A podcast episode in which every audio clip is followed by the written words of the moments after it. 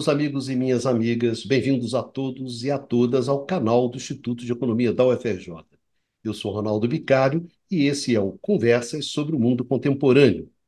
A sua mesa redonda que debate, que discute tudo aquilo que está rolando no mundo atualmente. Nesse programa, último programa do ano, o Conversas 75, nós vamos ter uma conversa aqui com vocês, mas uma conversa bem do tipo como a gente imaginou desde o início do nosso programa. Conversa aberta, uma conversa sobre o que, que de mais importante rolou em 2023, o que, que marcou 2023, e depois o que, que a gente espera que vai rolar em 2024. Né? O que, que vai acontecer, o que, que se espera, quais são as expectativas aqui dos membros da, da nossa mesa sobre o que vai rolar em 2024. Enfim, um programa mais final do ano, não é isso, gente? Não tem mais do que essa cara, né? O que rolou e o que, que vai rolar. Com a nossa mesa tradicional, grande Luiz Carlos Delorme Prado. E aí, Pradinho? Programa de final de ano, programa de festa, né? Nós aqui, eu e você de branco, né? Até de branco aqui, Até claro. De branco. Daqui a pouco vai achar que é o Réveillon do Conversas, né? Mas é o Réveillon do Conversa. Esse é o último programa do ano, então esse é o Réveillon do Conversa. Esse é o nosso papo de bar. Né, né, né, né Baixãozinho? Hoje a gente estava vendo que o, o bar, né? O bar que nasceu o Conversa, né?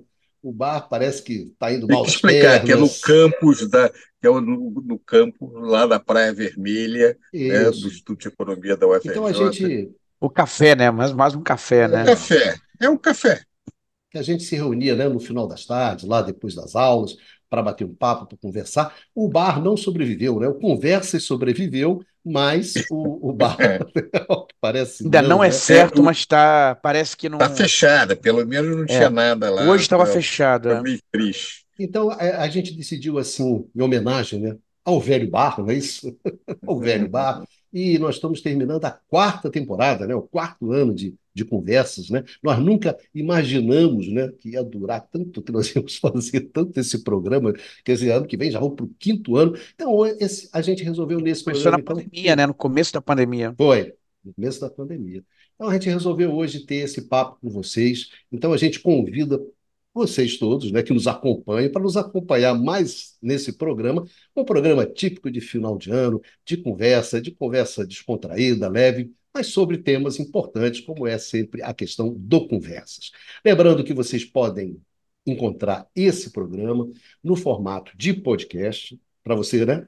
Estiver ali caminhando, correndo, lavando banheiro, lavando cozinha, também pode ouvir o Conversa no canal IE-UFRJ, nos melhores podcasts do ramo. É isso, vamos lá? Bom, começar com o nosso valoroso Luiz Carlos Delorme Prado, o nosso grande decano, Pradinho, rola essa bola aí. Vamos começar né, pelo, pelo primeiro tema.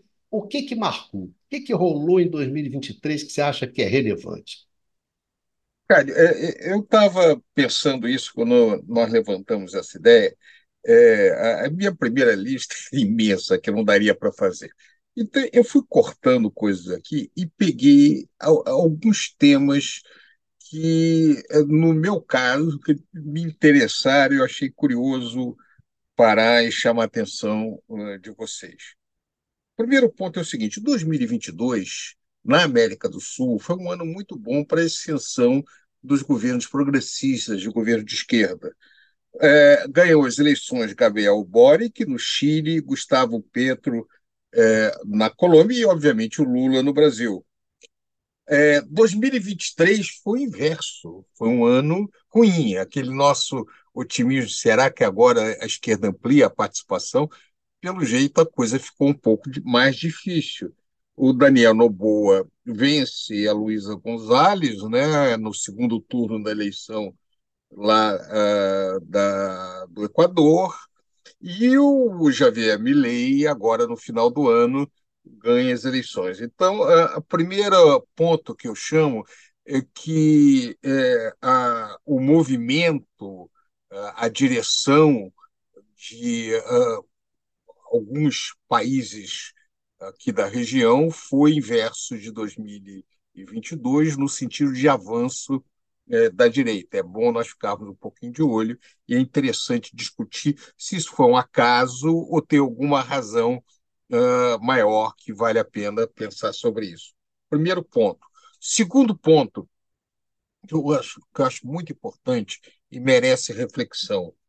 O conjunto de golpes, golpes na África acontece com uma certa frequência, mas esse conjunto de golpes na África Ocidental, no Níger, no Gabão e no Mali, é, marcaram uma reação é, desses países contra os colonizadores e um retorno à política africana da Rússia, que é muito curioso também, é, com uma reaproximação, um, um movimento tectônico ali nessa região. A China já vinha avançando na África, agora é um movimento diplomático é, do lado da Rússia. Né? O que, de certa maneira, é, levanta um outro aspecto importante, que é a, o, tudo indica que o mundo está caminhando para a formação de blocos, de alguns blocos que estão se opondo num cenário é, que não é igual à Guerra Fria, que era muito polarizado em dois blocos, a coisa é um pouquinho mais é, a, fluida, mas, de certa maneira, é, os Estados Unidos e a Europa Ocidental, né, que se convencionou chamar o, o Norte Global, o Ocidente, alguma coisa do gênero, estão claramente sob pressão num processo de recuo, enquanto há movimentos com referência a, a outras esferas, como, por exemplo, a aproximação é, da, do Irã da Arábia Saudita, ou seja, é, do governo islâmico é, iraniano, ou seja, persa, e o governo árabe é, sunita e o governo xiita é, do Irã. Isso articulado pela China com a aproximação da Rússia. É um grande movimento por esse lado, também todas as consequências nesse sentido. Claro, as guerras foram muito importantes nesse ano. O que tudo indica uma derrota militar da OTAN é, na Ucrânia. Agora isso é muito claro, a ofensiva não deu certo, os recursos começam a escassear. Isso, é, o cenário está muito desenhado. E é, esse chegando aqui no final do ano, esse cenário dantesco que é a, o, a destruição maciça de Gaza Claro, é, é sempre bom chamar atenção que nada justifica é, ataque terrorista do Hamas, etc., mas o, o, desenho visto pela televisão no mundo inteiro é, de, uma, do, de uma destruição maciça, de uma numa região concentrada, onde a população não tem para onde sair, é, é, profundamente chocante. Não, não há nada que justifique isso, e o movimento é, do inclusive o secretário-geral das Nações Unidas apontando é, o, o, desastre humano disso é muito é, é muito é, é, vigoroso e é a, e chama atenção pela gravidade da situação. É, então esses dois conflitos mostram por um lado o recuo o, do Ocidente, a dificuldade que tem dentro disso daí, e é, a situação da incapacidade americana de dar um limite ao seu aliado, que é, é o Estado de Israel, né? porque aparentemente também não é interesse americano é, um, um tipo de ação que tudo indica está é, sendo muito influenciado pelo governo de Israel, no momento que cuja o, o seu chefe de Estado tem problemas dentro do próprio Estado de Israel profunda oposição, com risco de ir para a prisão, várias coisas ligadas a isso. Então, junto a isso, com a questão da Ucrânia e, e os movimentos na África, mostram que o mundo passa por transformações muito grandes. O cenário que nós fizemos para o século XXI, no sentido eh, de que eh, nós nos afastamos daquele cenário do final do século XX, que parecia o fim da história de hegemonia americana, agora está muito claro. É, as linhas que parecem estão encaminhando é para é, uma redefinição das forças dentro desse cenário. E para terminar, só apontar, não dá para a gente falar agora, é a questão ambiental, o ano mais quente registrado da história, é, os, os, os, a, a COP uh, e as questões de aquecimento global, que alguns analistas já falam é, que é uma emergência é, global com a questão climática. Então, eu acho que, a meu ver, são esses pontos. Eu poderia citar vários outros, mas eu já falei até demais. Foram os que me chamaram mais atenção ao longo desse ano. Valeu, Pradinho. Valeu pela sua intervenção. É, enfim, numa que, que você tem para colocar aí nesse cozidão de final de ano, né? Está colocando legume, carne, vai botando tudo aí para ver o que, que vai dar nesse sopão aqui do Conversas 75, que é sobre, para você, o que, que foi que você achou mais importante, que marcou mais esse, esse ano que está terminando agora. Né? Eu colocaria uh, todos os pontos que foram já uh, desenvolvidos pelo Luiz Carlos, né? Então, não vou uh, repetir, vou, acrescentaria alguns outros uh, fenômenos né? que acho digno de, de ser examinados. Né? Primeiro deles é a, é a questão da inflação, né? que no caso das economias centrais em particular, ocupou uh, muita atenção no ano passado. Ora, uh, esse ano a gente observou que houve uma desaceleração muito marcada uh, da inflação em todo o Ocidente, tá? bom, imagino que depois o nosso especialista em inflação, o Eduardo, vai de, vai colocar, vai fazer algumas observações sobre isso também, mas o que eu acho interessante é que tínhamos observado, particularmente no ano passado, uma uh, resistência relativamente baixa dos trabalhadores, com algumas exceções, né? Você tinha tido ondas de greves, uh, particularmente na, no Reino Unido, alguns países da, da Europa, mas parecia, por exemplo, que países como uh, os Estados Unidos em particular, mas também o Canadá, assim, iam ficar meio fora desse movimento que, de qualquer forma, essa onda de inflação tinha mostrado mais uma vez o enorme enfraquecimento do poder de barganha dos trabalhadores em relação aos capitalistas, em relação ao uh, universo uh, empresarial, mas não só, né? Também no caso, isso valia também no caso dos trabalhadores do setor público. Ora, o que a gente vê esse ano é que uh, os movimentos que uh, existiram no ano passado se amplificaram, novos movimentos surgiram, o acordo histórico sobre aumento dos salários no setor automobilístico nos Estados Unidos foi muito marcante, tá? porque ele, na verdade, era o mais é, é o mais ambicioso dos últimos 30 anos. Tá? Uh, da mesma forma, a gente observa uh, movimentos pedindo, reclamando a uh, indexação dos salários, ou seja, o fato que os salários, pelo menos, aumentem no mesmo ritmo que a inflação em muitos países. É o caso recentemente dos funcionários públicos no Canadá, em particular na, na, na província de Quebec. A gente vê que a situação social explosiva eh, no Reino Unido se mantém esse ano. A gente vê que eh, movimentos de trabalhadores se organizam contra eh, empresas que pretendem se, vamos dizer, se liberar né, das, das condições das, regras trabalhistas. O melhor exemplo talvez seja o recente exemplo da Tesla eh, nos países escandinavos e em particular na Suécia, né?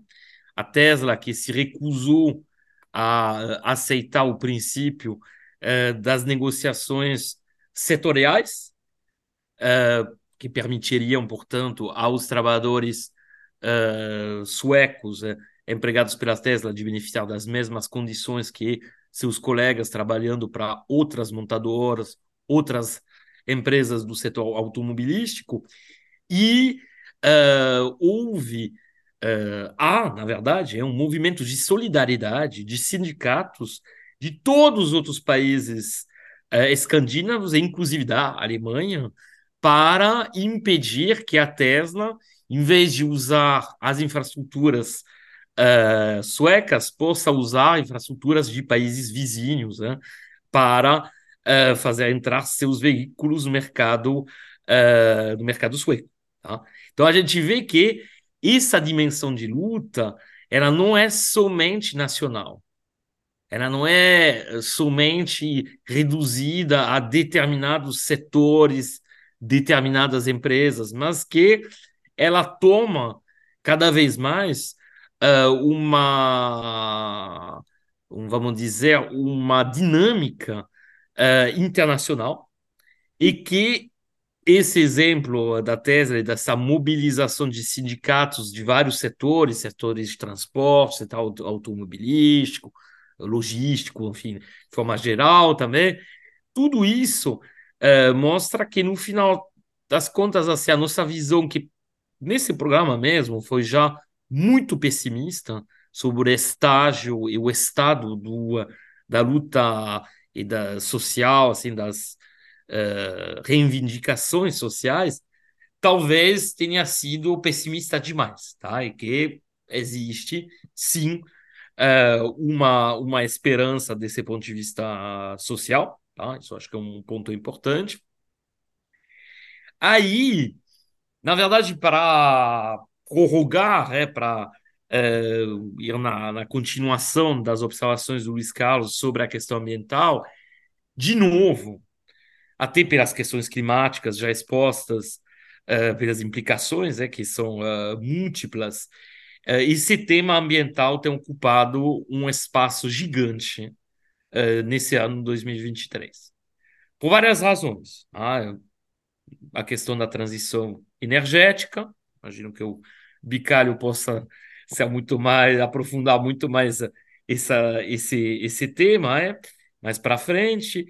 A questão também da, uh, das implicações uh, em termos geoeconômicos que tem essa transição energética e, e mais geralmente, né, a transição para modos de produzir, modos de transportar, modos de se alimentar uh, mais respeitosos do meio ambiente. Tá? Por quê?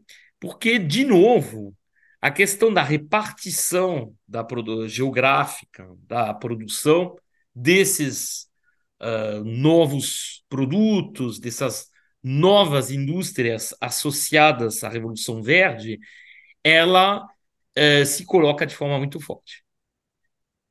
Vamos pegar um exemplo.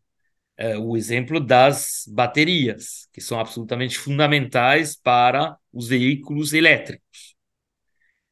Como a gente já expôs nesse programa, há obrigações, há exigências, particularmente na Europa, mas não só, em outros países centrais, de abandono um horizonte, bom, no caso da Europa vai ser 2035, alguns países colocaram 2030, né, dos uh, veículos movidos com motores a explosão, ou seja, os uh, veículos movidos com hidrocarbonetos, né, que seja diesel, gasolina, enfim, tanto faz, tá?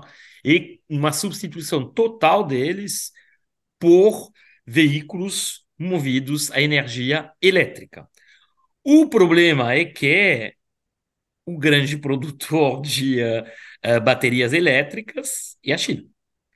E com essa temática, com essa questão né, e os riscos que inclusive foram demonstrados durante a pandemia, no caso uh, do setor farmacêutico, né, de dependência em relação à China, né, ou a um, ao conjunto, vamos dizer, de países com os quais uh, existe o antagonismo crescente, isso fez voltar, né, de uma forma assim, uh, não inesperada, mas bastante uh, forte, né, a questão da política industrial. E, de fato, o que a gente tem observado é, de repente, o lançamento de programas mais ou menos ambiciosos em função dos países, justamente nessa linha, uma política industrial voltada para uh, as enfim, para o setor né, uh, ligado à transição energética, mas não só. Né? A gente vê, por exemplo, e aí seria meu último ponto, né, que uh, as grandes negociações comerciais, por, exemplo, a gente, a gente, poderia falar uh, da negociação entre o Mercosul e a União Europeia sobre um acordo comercial, tem também incluído de uma forma cada vez mais protagonista a questão ambiental. Alguns vão dizer que usar de critérios ecológicos, de critérios de respeito ambiental e uma forma uh, indireta de protecionismo. Tá? Isso é aberto, obviamente, uh, ao debate, mas é inegável que essa dimensão ambiental, hoje em dia, está integrada em todas as estratégias de uh, enfim, todas as definições de estratégias, tanto do lado industrial quanto do lado uh, comercial. Tá? Então, seriam esses poucos pontos que eu colocaria.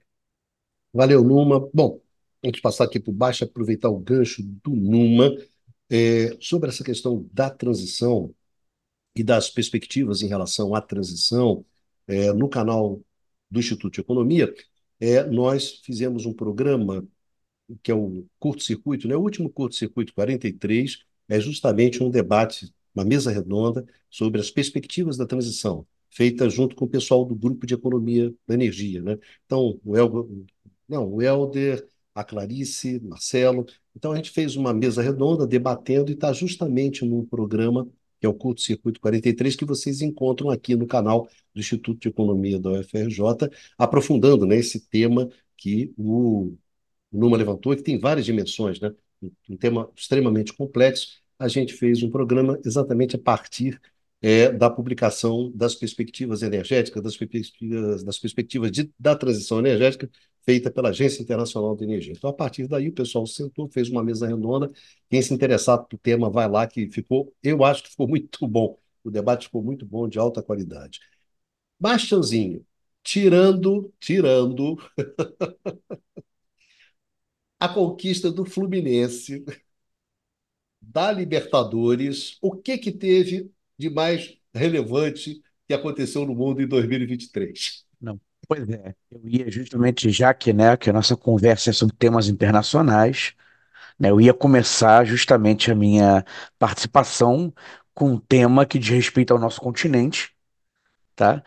E, e aí, nesse contexto, né, os dois personagens que sobressaem de maneira inequívoca são Germancano e John Kennedy.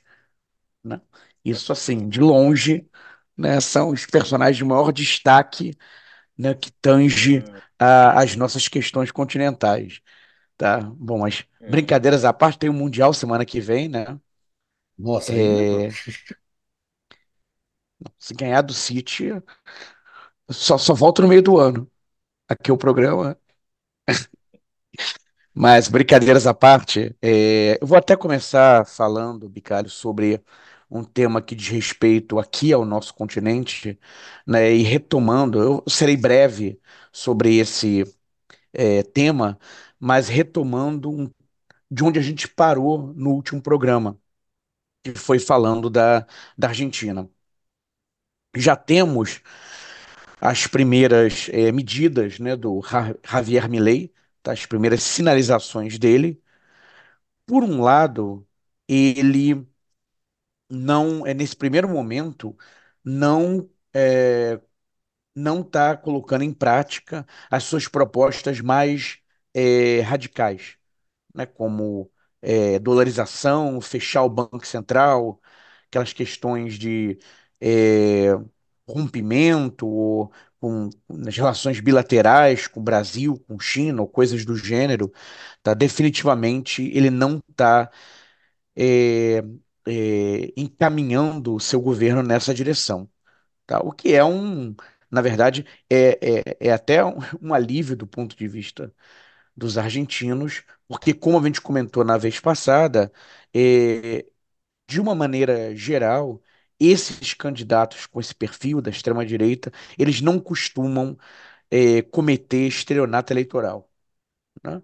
É, então, eles costumam tentar realmente colocar em prática as suas medidas, mesmo as mais polêmicas. Do, do ponto de vista dessas mais polêmicas, no caso da Argentina, nesse primeiro momento, é, o Milei não investiu é, nessa opção.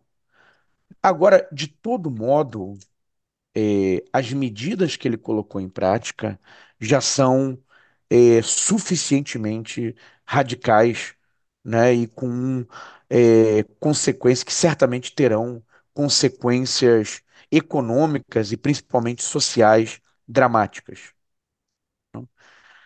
Ele está fazendo, está liberando os preços, tá? Numa, num tipo de, de, de ação que nos anos 50, 60 se chamava de inflação corretiva, né? Quer dizer, liberar o aumento de preços, é, de preços que estariam, em princípio, é, defasados, tá? E que precisariam, então, é, desses reajustes.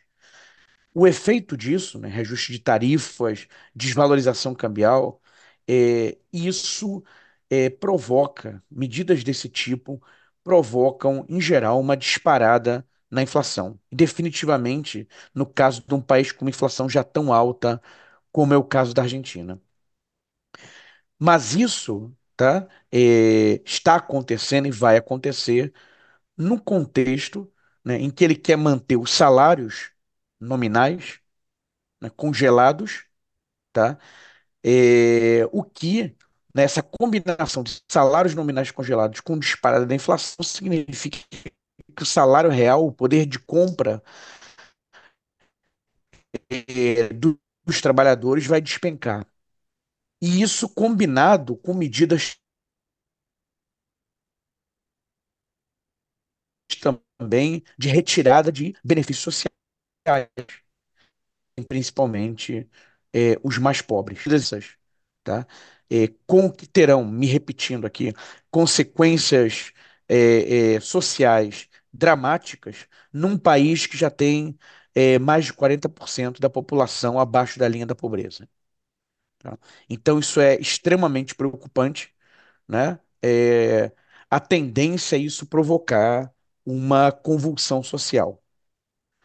Agora, sobre isso, eu queria fazer uma, uma observação.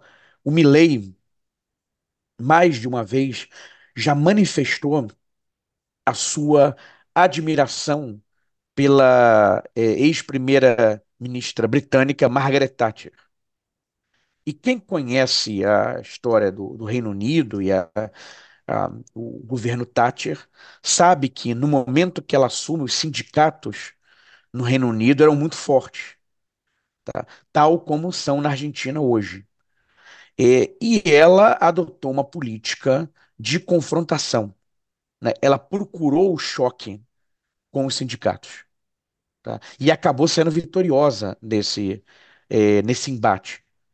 Tá? O que levou, agora o Numa estava observando, né, de um recrudescimento do movimento sindical é, em alguns países, um deles é o Reino Unido, né, onde, na verdade, é, a capacidade, o poder de barganha dos trabalhadores, a capacidade de negociação dos trabalhadores e a força dos sindicatos foram praticamente é, todas é, erodidas nos anos 80, durando, durante o governo justamente da Margaret Thatcher.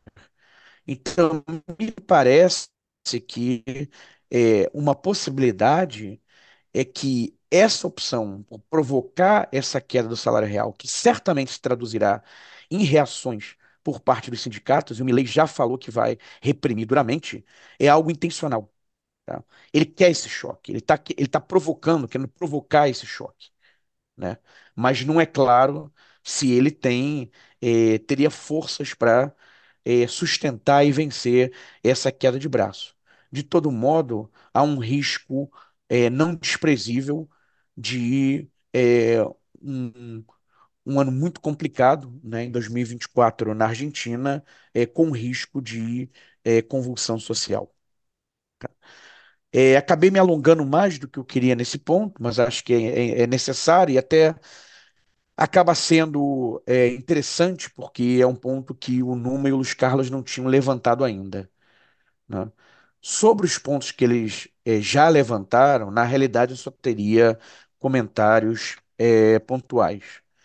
Aquilo que o Luiz Carlos chamou atenção da, do desenrolar da guerra na Ucrânia tá, realmente aponta para uma derrota da OTAN, né, um fracasso dessa coalizão, né, de essa soma de esforços feita pelos Estados Unidos é, e pela Europa, tá, contra, contra a Rússia. É, e isso, na verdade, quer dizer, é, cria uma situação complicada para eles, porque aparentemente, né, Becari, a gente estava conversando sobre isso hoje, né, essa, vamos chamar de coalizão ocidental, jogou todas as suas cartas. Né? E as medidas que foram adotadas em termos de sanções contra a Rússia foram extremamente pesadas. Né? E o que parece agora é que eles não têm mais cartas para jogar. Tá? É, então, como é que você recua? Como é que você sai, né, tentando minimizar essa derrota? Até onde também você consegue esticar essa guerra? Tá? Porque entra aí uma questão que já, na verdade, adiantando o nosso próximo tema, é que 2024, talvez a data mais importante do calendário político, são as eleições nos Estados Unidos. Tá? Onde o atual presidente Joe Biden é, tem uma. É, enfim, os prognósticos não são promissores para ele, né? Há, há, indicações de uma possibilidade é, grande, né? Se é, tiver condições jurídicas, né, para isso, do é, Donald Trump retornar à presidência. Então, por exemplo, para um Biden, uma derrota, né, assumir uma derrota na, é, na Ucrânia é, no ano que vem, antes das eleições, seria algo extremamente é, embaraçoso. Tá? E aí, pensando também na, nessa questão da, é, do tabuleiro de xadrez geopolítico, tabuleiro de xadrez internacional, né? até porque essa ação de Estados Unidos e Europa é, foi muito né, é, agressiva no começo da guerra, do ponto de vista das sanções contra a Rússia, tá? isso provocou reações. Tá? Em particular, do ponto de vista do uso da chamada bomba dólar, do uso do dólar né, por parte do, dos Estados Unidos, está congelando as reservas russas, inclusive também do não só do Estado, mas de seus é, magnatas, né, de, dos grandes empresários é, russos, sinalizou para todo o país que eventualmente pode ter algum motivo de contenda com os Estados Unidos futuramente e esse esse tipo de é, expediente, esse tipo de estratégia, tá, pode ser utilizado. Então, por exemplo, isso é, acabou detonando né, é, movimentos é, no sentido de buscar, é, ainda são tímidos, mas alternativas é, ao dólar. Temos nesse momento justamente a discussão aqui no, no âmbito dos BRICS, é, da, do 5R, né, que seria a moeda, moeda escritural do, dos BRICS. Tá? Então, é, isso acaba sendo um tiro no pé. E aí, falando dos BRICS, também um tema relevante desse ano é, foi a expansão dos BRICS, né? com a entrada é, de outros países, e aí com destaque, por exemplo, para a Arábia Saudita. Tá? Antiga aliada dos Estados Unidos, aliada estratégica dos Estados Unidos, fazendo essa opção tá? por entrada nos BRICS. E aí, o último comentário também, e aí remete também ao Oriente Médio, é, bom, a, o, a guerra né, na, na, na, Palestina, o confronto entre Israel e Hamas, né, é, para além da, da crise humanitária né, dramática, é, as imagens horríveis que nós temos visto na faixa de Gaza, né, com a, com as incursões que lá estão ocorrendo, é, e, enfim, inviabilizando economicamente uma região que já era, uma área que já era extremamente depauperada antes desse conflito começar em outubro. Tá? Mas, para além disso, quer dizer, pensando agora na dinâmica geopolítica, havia uma movimentação no sentido de regularizar as relações de Israel com os vizinhos ali da, da região. Tá? E isso se tornou, é, isso também, essa era uma cartada também do governo norte-americano. E isso também ficou é, inviabilizado no atual contexto diante desses dos desdobramentos né, do, do conflito. Então, quer dizer, é um cenário que é, é, nesse último, não só nesse ano, mas nesse último biênio é, de derrotas para os Estados Unidos é, e seus aliados na, na Europa. Acho que esses seriam os primeiros elementos a destacar aqui nesse balanço geral de 2023. Valeu, Baixa. Pradinho, você queria fazer uns comentários? Queria, queria. Eu vou muito na linha do Baixa, eu acho que ele pegou alguns pontos interessantes. Queria fazer um contraponto do caso da Argentina é, com a, o caso do Equador, com a eleição do Daniel Noboa.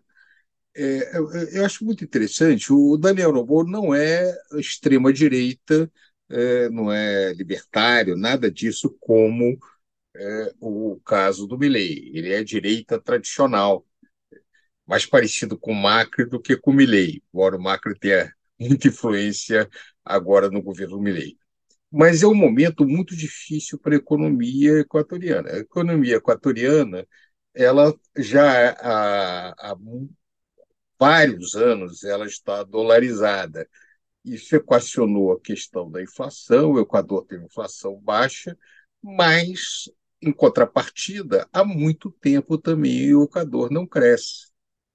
E, então, o primeiro problema da dolarização é, mesmo quando ela é bem sucedida, é, no caso, uma economia muito mais simples do que a economia argentina, que a economia do Equador, é uma população muito menor, é, a, a, as dificuldades decorrentes disso são imensas.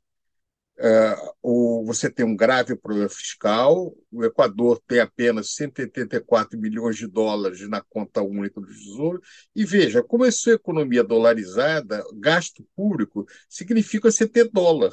Ele não tem como criar meios de pagamento para resolver um problema específico disso. Ah, ele tem um déficit fiscal de 5% do PIB, e o que, que significa um, um déficit fiscal no Equador? É, você tem que fi ter financiamento em dólar desse déficit fiscal, que é bem mais complicado. Então, é, a, o, as dificuldades que a economia é, apresenta são imensas. É, o número de pobres no país está é, no recorde, está muito elevado, e, e a, a, gestão dessa economia mostra grandes dificuldades. Ora, isso um país muito mais simples do que o caso da Argentina. Então, é, essas estratégias da Argentina, no sentido de caminhar em direção à dolarização, embora ele não esteja fazendo isso ainda, já, é, já sinaliza das imensas dificuldades que a Argentina é, vai ter em decorrência desse processo.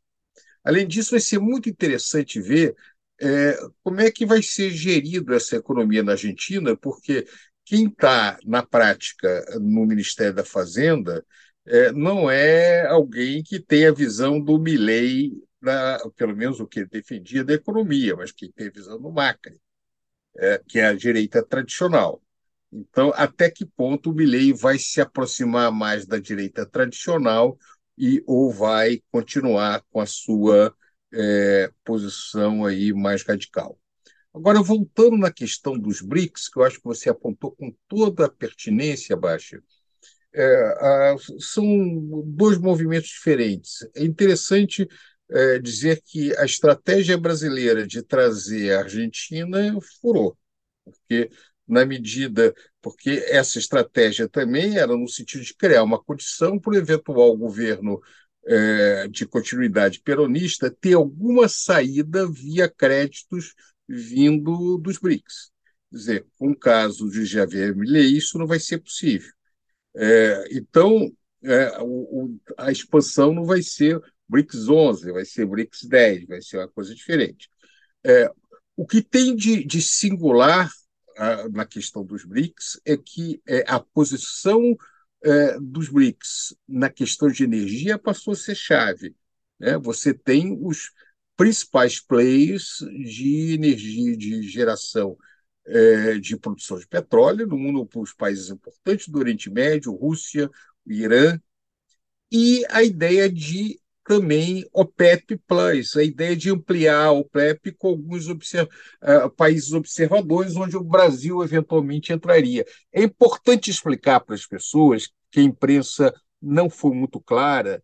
É, o Brasil não foi convidado para participar como membro pleno da OPEP, mas numa posição. De repente, até define a OPEP os nossos ouvintes é capaz de não saberem o que assim, é. a Organização dos Países Exportadores de Petróleo, que, na verdade, é, são basicamente países árabes, tem alguns fora do mundo árabe, é, tem, uh, uh, participa também a Venezuela. Eu, eu não sei se o México é ou não, eu não talvez não seja, mas são, esse grupo de países ele, ele teve uma influência muito grande na formação do preço e tem ainda do preço do petróleo. Então, há um movimento de coordenação do preço dessas commodities realmente entra. Uma outra coisa que é importante nesse ano, isso eu até apontei, em março de 2023, é, a, o, o, o renminbi passou a ser a moeda mais usada nas transações transfronteiras da China. É, ou seja, um número muito grande de operações da China fronteiriças eh, já está sendo feitas em renminbi. Veja, é, o papel do renminbi no mercado mundial é muito pequeno, 2,5% ainda não significa muita coisa. Mas, de qualquer maneira, mostra o aumento da importância. É importante chamar a atenção de quem está nos ouvindo, porque isso também não é fácil entendimento. Você falou em moeda escritural. O que, que é isto? A, ideia de ter é, uma moeda é, no BRICS não é uma moeda quando a gente está falando tipo euro, ou real, ou dólar, que você emite é, e, e a, de alguma maneira pode guardar, pode aplicar no banco, pode fazer. É, o que, o que é basicamente as moedas têm três funções. Elas são é, unidade de conta, elas são reserva de valor e meio de troca. Então, eh, essa a ideia de criar é, um tipo de meio de pagamento que vai ter um papel importante de é, a unidade de conta. Então, na hora de você fazer operações comerciais, você pode usar como unidade de conta para fazer essas operações um índice que seria, de alguma forma, essa moeda. E isso Agora, reduz a necessidade de, de ter dólares para fazer essas transações de ter dólar para fazer essas, essas, é, essas transações. É, isso não seria viável não fora o fato em que os Estados Unidos tem, usou e a Europa é, o, o, o dólar como um instrumento contra um grande player, contra a Rússia. Enquanto os Estados Unidos estava realmente é, fechando a possibilidade de países menos importantes como Irã ou como Venezuela de usar dólar no mercado mundial, usando é, o seu monopólio dessa moeda, é, era desagradável, era ruim, não era justo, mas isso nos gerava uma grande preocupação para alguns países importantes desse setor. No momento que ele fez isso com a Rússia, a Arábia Saudita se sentiu muito vulnerável porque ela tem um volume imenso de reservas em dólar e tem, principalmente no plano dos costumes, muita diferença com os Estados Unidos. Como há, se é verdadeiro ou falso é outra discussão, mas uma visão de que a agenda de costumes americanas e europeias é um dos pontos que está sendo, que é uma tentativa de se impor em outros países, que a Arábia Saudita sente a pressão com referência a isso, ela de alguma maneira temia de que, é, em algum conflito com os Estados Unidos, ela poderia ser pressionada por isso. Então, o movimento da Arábia Saudita de encontrar outros parceiros, a meu juízo, se explica como uma defesa para uma eventual posição de vulnerabilidade ante um movimento eventualmente hostil, não agora, em algum momento no futuro, da Europa e dos Estados Unidos. Colocando isso, eu acho que o cenário é um cenário onde o papel do dólar como moeda de reserva tende a cair. É, a quanto tempo vai demorar, eu não sei, mas a impressão que eu tenho é que isso claramente é, tende, a, é, tende a cair. Isso é, a, se combina com a questão é, também dos conflitos, porque o que, que fica claro? É, os Estados Unidos e a Europa não podem nem impor sua vontade completamente via militar, que há limites para isso, e a alternativa, que é via econômica, há também limites para isso. Então, nesse sentido, não é que eles vão deixar de ser importantes. Os Estados Unidos continuará a ser, ao longo desse século, um país extremamente importante, mas não todo poderoso, com restrições da sua capacidade de impor a sua vontade.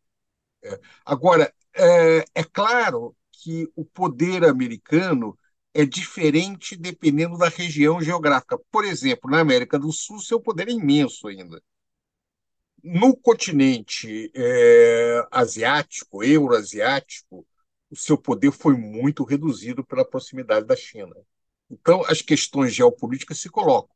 Eu suspeito que a África vai ser um ponto importante nas disputas dessas grandes potências, né? porque esse movimento de afastamento da França de alguns desses países, eu por acaso acabei de ver que a, a, houve um acordo a, da Rússia com algum desses países. É, que é que tem urânio? É o Mali? Acho que foi o Mali na questão de aquisição de urânio, que aparentemente vendia muito barato para a França. Níger. É Níger, é Níger, tem razão. É, então, você vai ter um movimento também dentro dessa esfera. Alguns desses movimentos parecem a Guerra Fria, mas só parece, mas tem uma imensa diferença. Na Guerra Fria, se tinha dois sistemas econômicos. Você tinha um modelo marxista, leninista, há lá o modelo soviético e o modelo do capitalismo é, que era liderado pelos Estados Unidos. Agora, é, a, a, são todos capitalistas.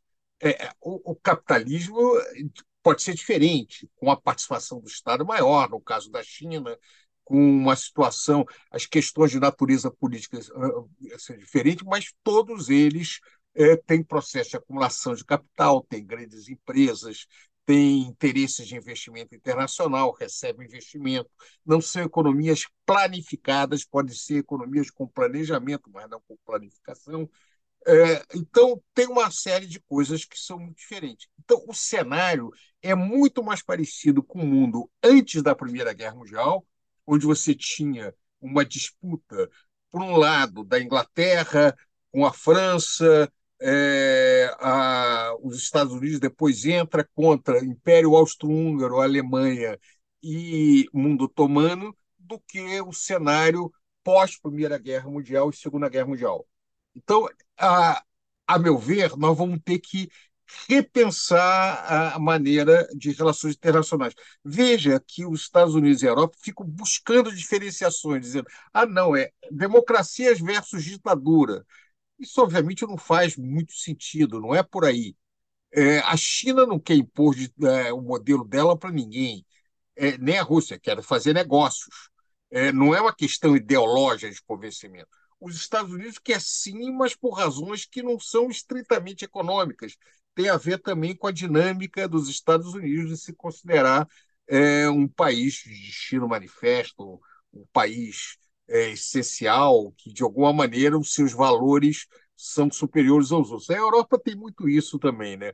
O Luma que está lá na Europa, a visão de que é da nossa da missão civilizatória, né? Esse pessoal quer fazer missão civilizatória para cima do resto do mundo. Também tem isso. É, agora, de qualquer maneira, não é um mundo da Guerra Fria. É um confronto entre grandes países, mas é uma disputa por mercados, é uma disputa por acumulação de capital, uma disputa entre grandes empresas, inclusive entre as big techs de, de cada um desses países. Google não entra na China, mas entra a WeChat não sai da China em direção aos Estados Unidos. Essas disputas vão ocorrer. Então, o que me parece, o desenho começa a ser um pouco diferente a partir de agora. Eu falei um é... pouco demais, é porque o tema é muito amplo mesmo. Bom, você que falou que falou demais, né? Bom, eu falei, é, mas eu vou, vou pegar, não, mas eu acho aqui. Mas eu acho o seguinte, é que você já deu o gancho, né, para a gente partir para a segunda parte do programa, que é justamente é, as expectativas em relação daquilo que pode acontecer em 2024, ou no mínimo o que que vocês acham que vai acontecer de importante, quer dizer, o que que vai acontecer que você tem que prestar atenção no, e como esses certos eventos vão evoluir. É claro que você tem eleições americanas, é claro que você tem a evolução do que, que vai acontecer na Ucrânia, é claro que agora, mais imediatamente, o que, que vai acontecer no Oriente Médio, no enfrentamento entre Israel e os palestinos, enfim. O que, que vai acontecer no fronte econômico, né? Enfim, um pouco isso, se o pessoal tivesse tá aqui vendo a gente, né? E a rapaziada fala assim, mas olha só, a gente presta atenção quê? em 2024 para que a gente Ó, esse, esse evento aqui é fundamental, isso aqui é fundamental. E mais ou menos o que, que se espera em torno desses eventos? Luminha, começar com você logo, você que detesta fazer previsões, que reclama, bicário, não me peça isso, pô. Eu sou um economista, já não consigo entender o passado. Tu quer que eu entenda o futuro, porra, né? Aquele negócio assim é um pouco isso. Luminha, jogando você para começar essa roda, no mínimo, como é que vai evoluir, como é que se espera que evolua, ou não se espera coisa nenhuma, coisa está completamente sempre... aberta. Tentamos sempre desesperadamente explicar pelo menos o passado. Né? Pelo menos. Mesmo essa tarefa é difícil. Então, imagina se projetar para o futuro. Uh, e eu acho que, assim, pegando o seu gancho e as considerações do, do Luiz Carlos, eu acho que, de facto, uh, depois da lista uh, longa né, de uh, fenômenos, eventos que marcaram a economia internacional, o sistema internacional de forma geral, esse ano, o que a gente pode dizer é que 2023 confirma a existência de um sistema internacional que, na verdade, pelo qual a gente nem deveria usar o termo de sistema para descrevê-lo, porque o sistema tem junto com ele a ideia de certas uh, regularidades, de uma organização que justamente não é uh, não é a característica do que a gente está observando. Ou seja, eu acho que de fato, há uma ordem internacional que é marcada pela desordem, tá? É marcada por uma série de fenômenos que podem ser uh, complementares, muitas vezes, na verdade, são antagônicos, enfim, são pelo menos assim. Uh, heterogêneos, né? acho que esse seria o termo mais uh, adaptado, e em particular de facto, eh, essa disputa geoeconômica, geopolítica que a gente uh, estuda, tenta pelo menos estudar há anos, né, e apresentar nesse programa, ela continua mais acesa do que nunca. Tá? A gente tem, como foi já mencionado pelo, pelos camaradas, a gente tem uma disputa comercial, a gente tem uma disputa financeira, uh, marcada inclusive para, uh, pela questão das uh, sanções evocada pelo Eduardo.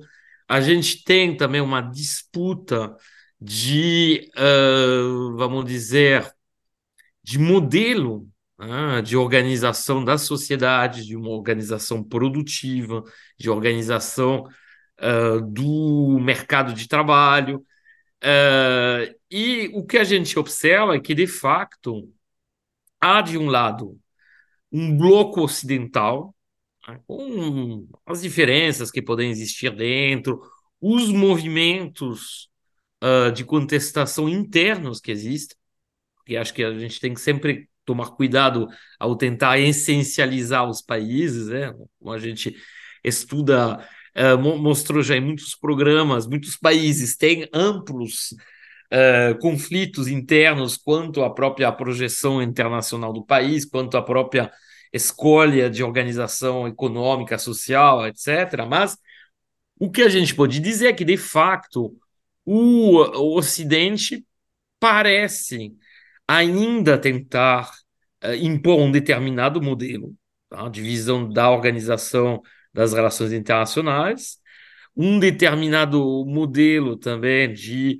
uh, organização econômica baseada numa visão assim uh, neoliberal, né, para uh, usar o termo, usar o termo mesmo se uh, altamente contraditório com uh, muitos aspectos da política interna desses países ou até da inserção comercial. Se a gente pegar os Estados Unidos, eles praticam amplamente desde sempre uh, um uh, protecionismo seletivo, né?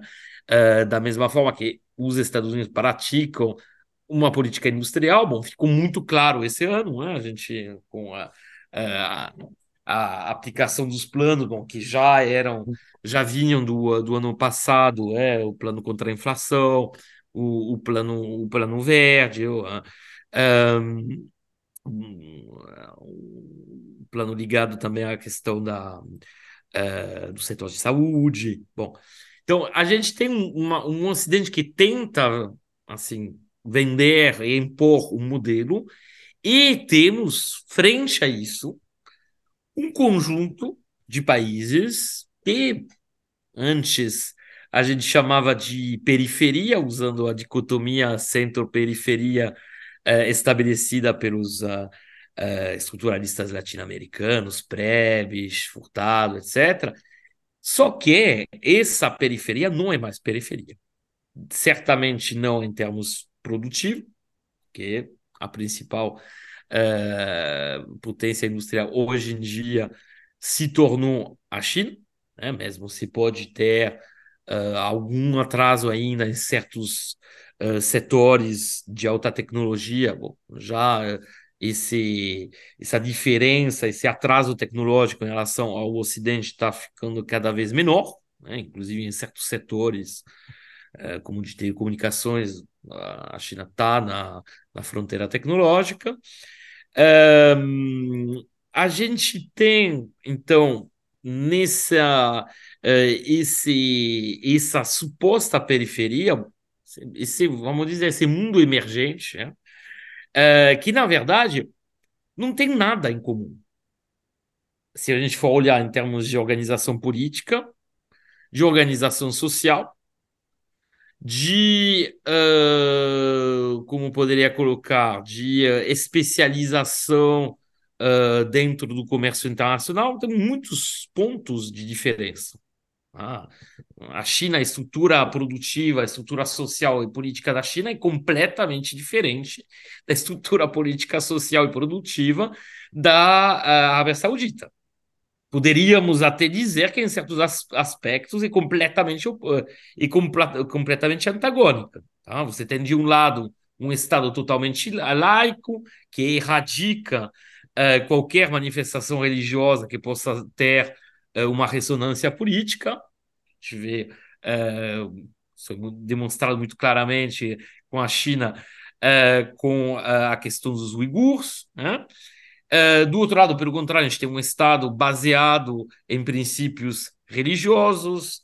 Uh, a gente tem, uh, do lado da China, a escolha de uma diversificação muito avançada do sistema produtivo, de industrialização, de, de um desenvolvimento muito grande das forças produtivas, o que a Arábia Saudita, até pelo menos recentemente, sempre tentou evitar, até porque a estrutura do poder lá via como um, um potenci uma potencial desestabilização, desenvolvimento de um setor industrial, de uma uh, de um proletariado uh, que poderia contestar então a ordem estabelecida.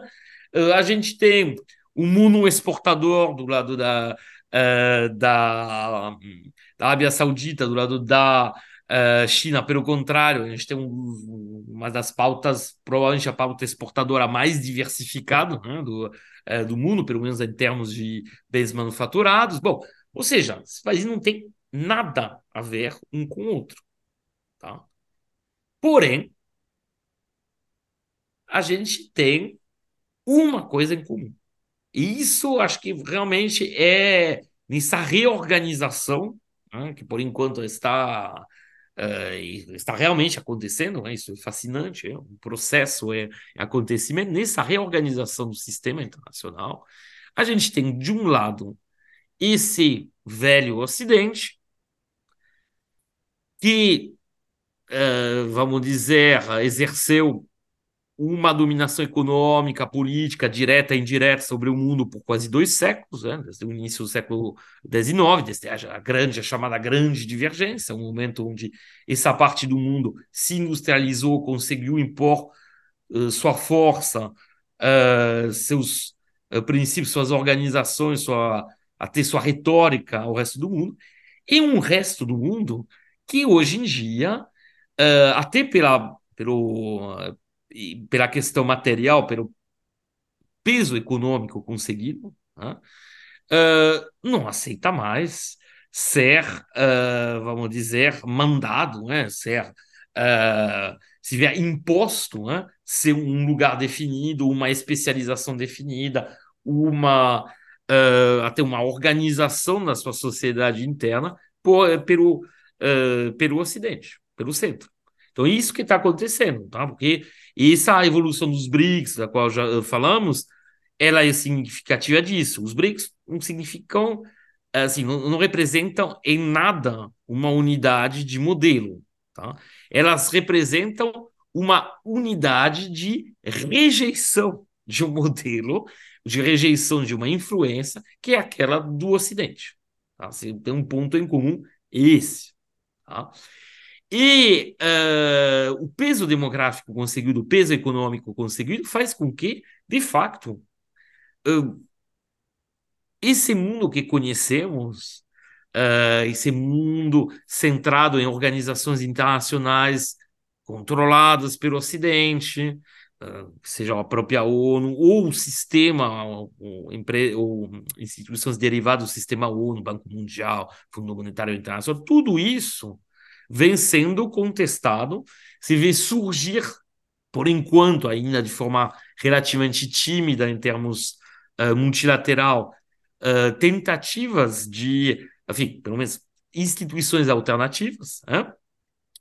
mas uh, o que a gente pode dizer é que, de facto, a nossa forma de analisar a, organização econômica internacional, organização comercial internacional, organização geopolítica internacional, ela tem que ser completamente repensada. Eu acho que uh, essa ideia de olhar essas transformações justamente desde uh, os países emergentes, desde que hoje, alguns chamam hoje em dia de sul global, assim, uma expressão que eu não gosto muito, que acho que era ainda até um quê de uh, uh, vamos dizer, uh, de um, resquícios né, uh, dessa visão ocidental né, da Organização Mundial, isso realmente tem que ser completamente repensado, tem que ser completamente, vamos dizer, reformulado.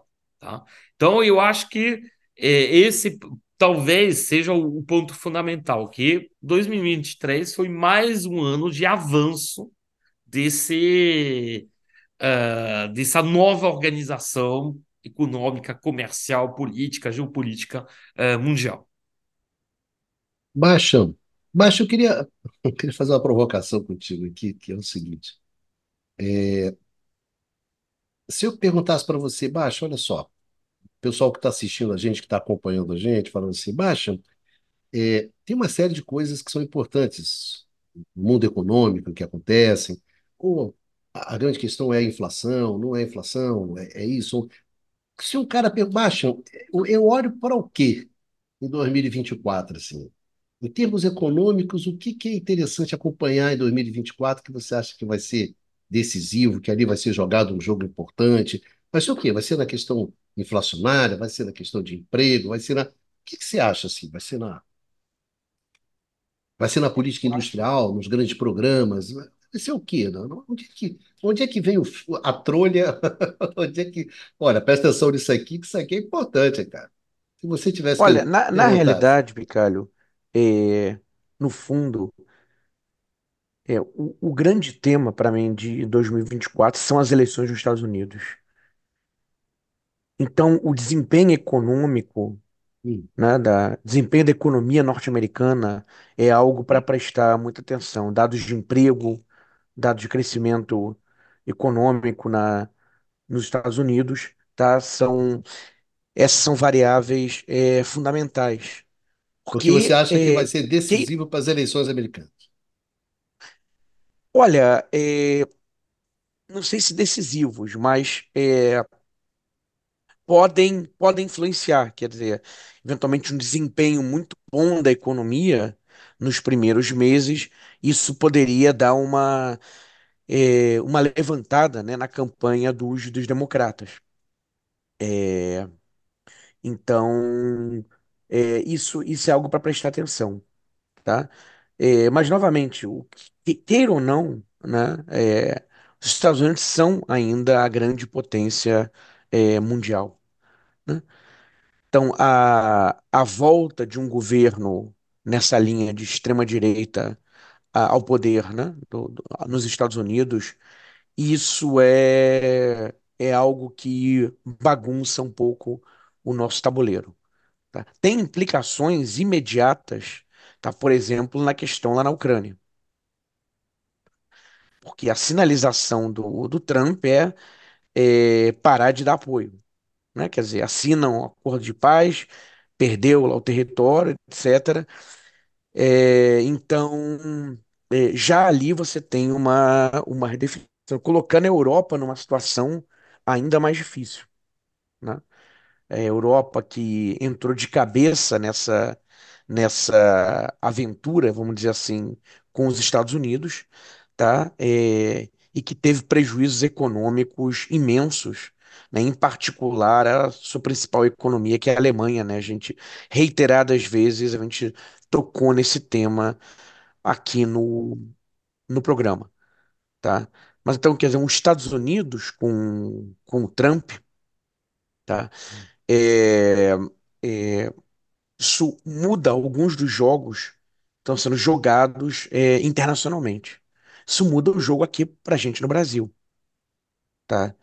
É, Brasil teria, né, o atual governo, né, do Partido dos Trabalhadores, é, de esquerda, teria um, lideranças, né, simpáticas ao seu principal opositor, tá? É, nos Estados Unidos e na Argentina, tá? Então isso não é desprezível, tá? É, agora, sobre essas derrotas que eu comentei inicialmente do norte-americanas, né? Quer dizer, dessa aliança ocidental, vamos dizer assim, É, no fundo, qual que é a leitura que eu faço? E acho que nós compartilhamos, né? A gente conversou sobre isso até hoje no, no almoço, né? Eu, Prado e, e Bicalho, né? Que aposta, o que nos parece, né? Que a aposta é, dos Estados Unidos em relação à, à guerra na Ucrânia é que eles derrotariam, quer dizer, que a Rússia seria derrotada economicamente. tá? Por aquele pacote de sanções, é, bom, que eu, eu não conheço, né, algo similar, pelo menos na, na experiência do pós-Segunda Guerra Mundial, tá? Que eles quebrariam a economia russa e isso levaria à derrota militar dos russos. E o ponto, na verdade, é que há 20 anos atrás, isso seria verdade no começo do século XXI, isso seria verdade, tá? Isso provavelmente aconteceria talvez há 15 anos atrás isso também acontecesse, tá? É, mas agora, né, é, os russos receberam, é, foram acolhidos, né, quer dizer, por é, uma série de países, principalmente a China. Hoje existe uma China, né, uma potência que começa, que começa a poder bater de frente com os Estados Unidos. E isso muda tudo, tá? Então, a aposta que foi feita lá na Ucrânia, né, é, se mostrou equivocada. E isso pode ser um choque, né? Um choque de realidade de que é, eles superestimaram o poder que tinham, tá? Mas isso não é só pelo lado simbólico, né? Como comentado na, na minha própria fala, mas também do Numa e do Luiz Carlos, isso, a, a ação que eles tomaram, tão radical contra um grande player como a Rússia, tá? eh, detonou uma série de movimentos concretos, né, eh, e caminha no sentido de uma maior redução ainda do poder eh, dos Estados Unidos, como, por exemplo, esses movimentos dos países tentando reduzir a sua exposição ao dólar, ainda que em termos práticos eh, tenha se avançado muito pouco. E aí, sobre as instituições, né, quer dizer, a hegemonia americana, né, quer dizer, ela, existem instituições multilaterais, multilaterais que estão associadas à hegemonia americana. Quando uma evocou o Banco Mundial, o FMI, quer dizer, também há movimentos no sentido da criação de instituições alternativas, como, por exemplo, o Banco dos BRICS, né, que- cujo nome é New Development Bank, cuja sede é em Xangai, na China. tá? é, e se apresenta, por exemplo, é, pode se apresentar como uma alternativa ao Banco Mundial. tá? Então, quer dizer, um país em crise no final dos anos 90, no começo dos, dos 2000, tá? É, tinha que pedir ajuda para o FMI, tinha que pedir ajuda para o Banco Mundial, tinha que pedir ajuda para o governo norte-americano. Quem batesse de frente com os Estados Unidos né, ia sofrer sanções econômicas eh, praticamente impossíveis de resistir. Isso já não é mais verdade eh, em 2023, né, eh, e a tendência é que isso eh, até aumente eh, nos próximos anos. Prado, eu, eu queria colocar uma questão para você, Prado, que você, na sua aula inaugural, que foi esse ano, não foi esse ano que você deu aula inaugural? Foi, né? Foi, Foi justamente esse ano que a aula inaugural lá do Instituto de Foi, Economia foi magna, né? Foi isso. aula. né? E essa aula magna, nessa aula magna, você falou justamente sobre a decadência do Ocidente, foi isso? Esse era o grande tema da sua aula. E, e fazendo um gancho com a questão que o, que o, que o Numa colocou, deu uma boa encaixada, que é essa questão, quer dizer, se você vê a guerra, né, na, na guerra da Ucrânia tem uma aposta, e a gente acha que essa aposta foi alta e não foi bem sucedida. Quando você olha também o conflito, quando você olha o conflito no Oriente Médio, evidente que tem uma aposta do Hamas por um lado, mas também tem, tem uma aposta do Estado de Israel, que também é uma aposta muito suportada pelo Ocidente, mas que não encontrou, digamos assim, uma, uma ressonância que talvez das outras vezes encontrasse. Quer dizer, houve uma resistência muito grande hoje a justamente a, a estratégia do Estado de Israel de passar o trator em cima dos palestinos. né? Então tem uma reação. Quando a gente imagina no enfrentamento, no enfrentamento econômico entre os Estados Unidos e China, como lembrou muito o Numa, né, que a China consegue hoje encostar, né, na fronteira em determinados momentos, também uma aposta de que, digamos assim, que a China não teria. Lembra aquela grande discussão sobre o Japão, né? Né, Numa? Todo mundo participou. Não, o Japão vai bater de frente, o Japão não conseguiu bater de frente, né?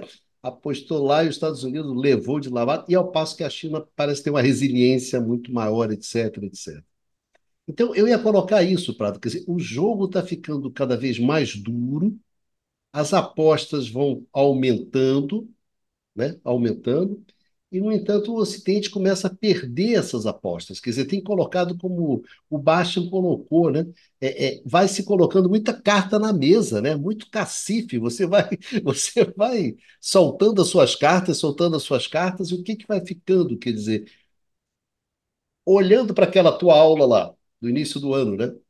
Em perspectiva, que, que você colocaria sobre esse, esse embate hoje, né? Que você já namorou, já colocou, já passou aí do lado eu estou te perguntando isso, quer dizer, o que que em 24 vai ser decisivo dentro desse embate, que evidentemente não vai ser decidido em 24, mas vão Não, ter alguns claro. eventos que vão, Não, que são interessantes, né? eu, cara, meu ponto foi muito simples, que a- a- o Ocidente é uma construção intelectual é, muito mais recente do que é, as pessoas colocam. Ela é, ele é um produto é, dos últimos 300 anos, alguma coisa em torno disso.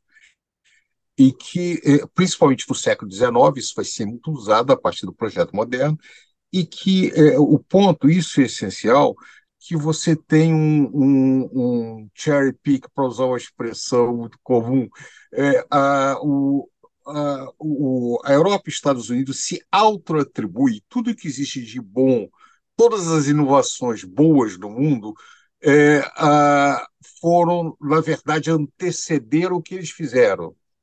Então, se as pirâmides do Egito são, na verdade, antecedentes do Europa e Estados Unidos contemporâneo, é, a, o mundo mesopotâmico, é, Roma, Grécia e tudo isso, o que é uma falsidade histórica. Né?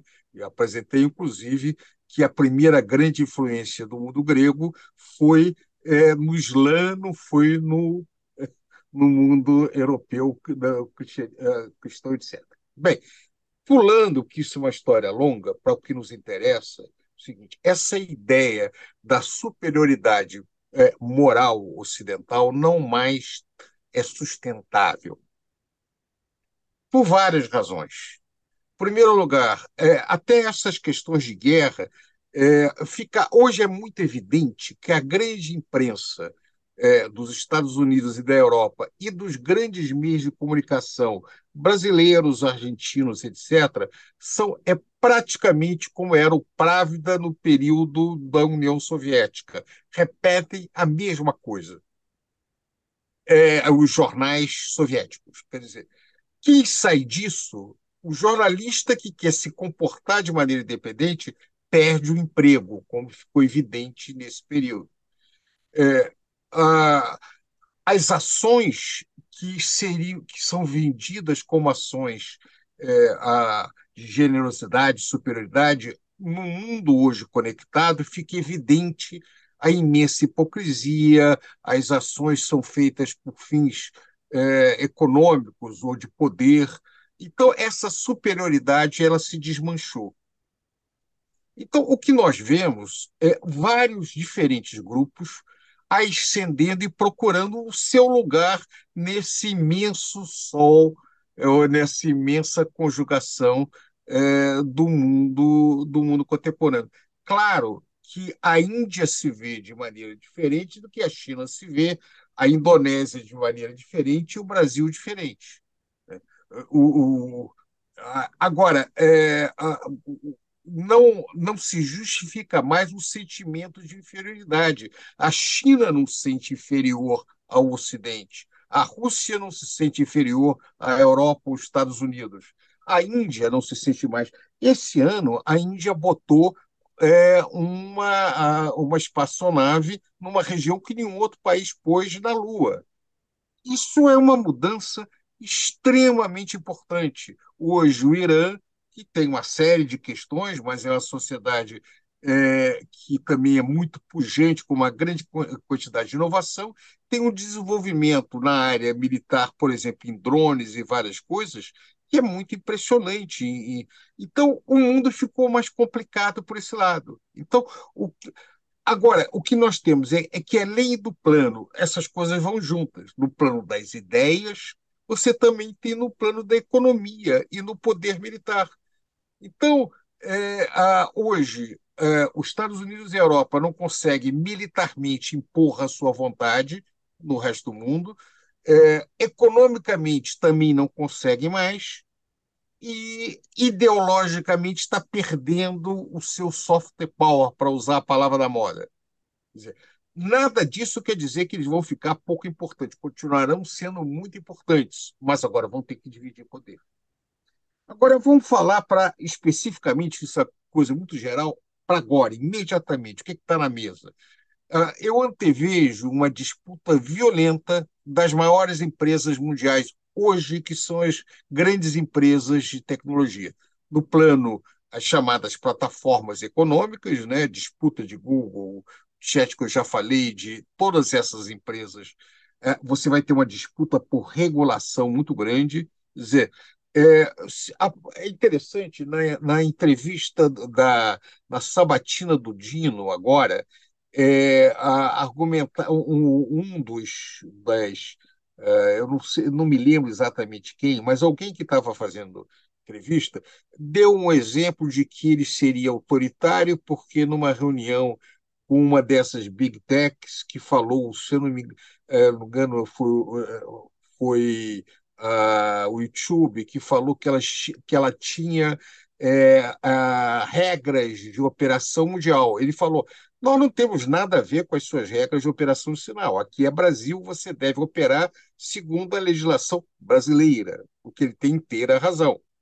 Mas como é que eu obrigo é, a esta, uma empresa como é, o YouTube ou qualquer outra operar segundo as relações brasileiras, segundo a legislação brasileira, se, por exemplo, ela transmite de fora do território brasileiro? Como é que você regula essas coisas?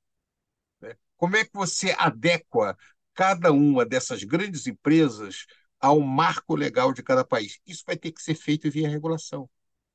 Isso vai ser uma disputa política muito grande, já está sendo. Né? Quais são os limites? O que, que a gente. Eh, eh, quais são os países que têm poder para obrigar as grandes empresas se ajuste à sua legislação ou não? É, da mesma maneira, agora das disputas tecnológicas de é, chips, de nano, de, qual, é, qual é a capacidade do chip?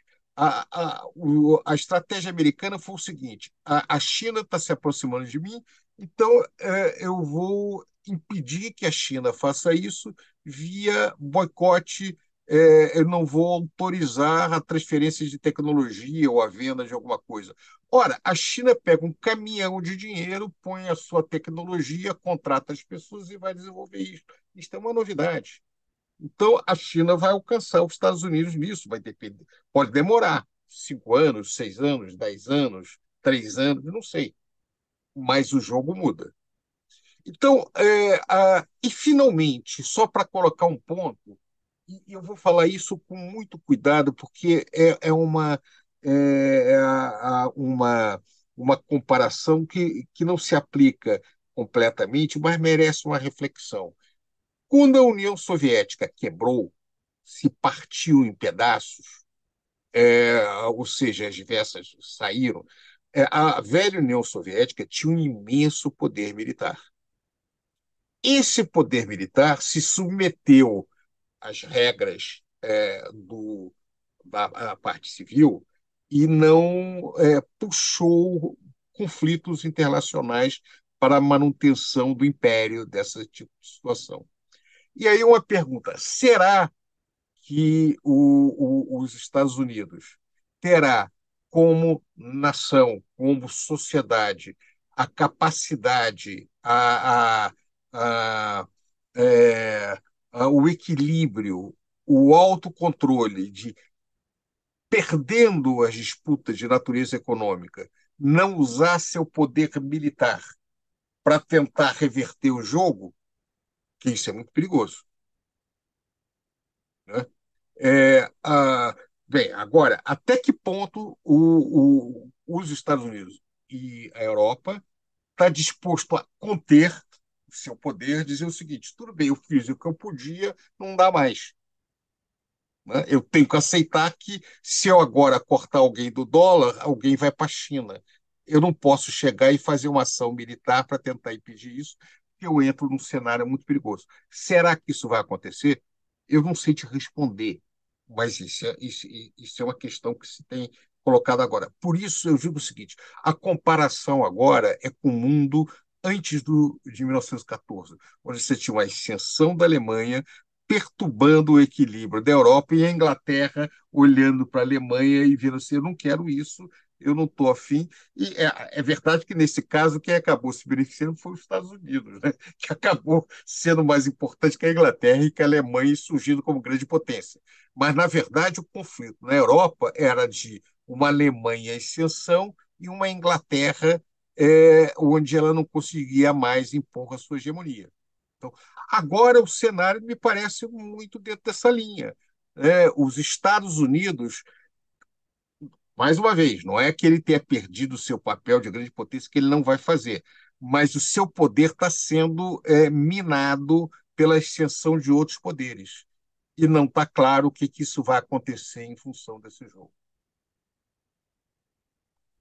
Pradinho, valeu. Acho que pode encerrar, né? Depois dessa do Pradinho, a gente pode encerrar.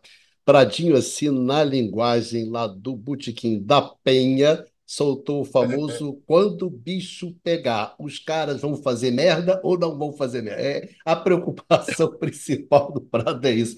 Na hora que o bicho pegar, que o tempo fechar, a possibilidade de ninguém fazer merda aumenta sensivelmente, não é isso? A questão é se vai fazer, se não vai fazer, se vai segurar ou não vai se segurar. Com essa coisa poética colocando na mesa, a gente pode encerrar aqui o programa agradecendo demais numa Bastian, Pradinho, desejar para a rapaziada que acompanha a gente aquele final de ano, né? Legal, tranquilo, aquele Natal tranquilão, aquela passagem agradável de ano, porque acontece tudo isso, né? Mas a gente continua aqui, estamos na área, então a gente vai com o que dá, vai com aquilo que a gente pode aproveitar. Então, queria desejar isso a todos vocês aqui, em nome da rapaziada toda aqui do Boas festas. Conversa, não é isso? um ótimo final de ano, uma passagem tranquila. E lá no ano que vem, né? No ano que vem, a gente se encontra aqui no canal do Instituto de Economia da UFRJ, no seu, no nosso Conversas sobre o Mundo Contemporâneo. É isso aí. Um beijão em todas, um beijão em todas, um grande abraço e vida que segue e vamos em frente, porque tem muita coisa pela frente aí para a gente encarar. Fomos, beijão a todos.